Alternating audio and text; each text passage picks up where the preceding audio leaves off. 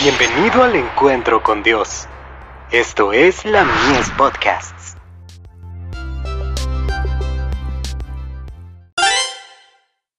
Hijos e hijas de Dios. La tomamos con abnegación.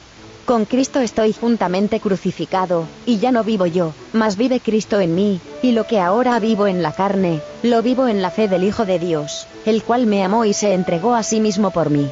Gálatas 2, verso 20. Cristo fue crucificado por el hombre caído. Pero para muchos que se llaman cristianos, este acontecimiento no significa nada. Niegan en la práctica la cruz de Cristo. Admiten que Cristo murió en la cruz, pero debido a que hay una crucifixión para ellos en su experiencia, no quieren recibir las lecciones que los inducirían a la abnegación y al sacrificio propio.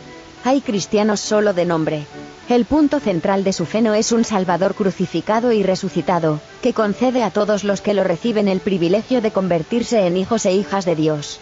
De Youth Instructor. 7 de julio de 1898. Abandonad los placeres del pecado a cambio del cielo y la vida eterna.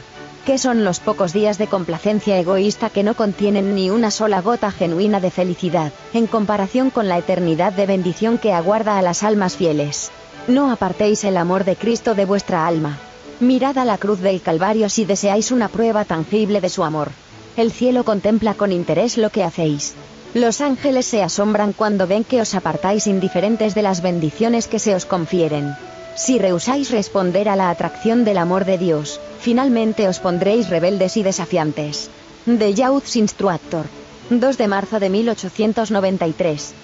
Los que se niegan a sí mismos para hacer el bien, y se dedican con todo lo que tienen al servicio de Cristo, gustarán la felicidad que el hombre egoísta busca en vano. Testimonios para la Iglesia.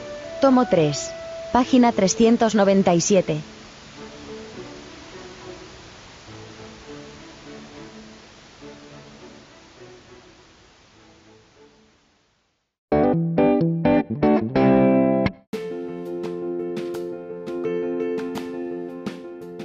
Visítanos en www.ministeriolamies.org para más contenido.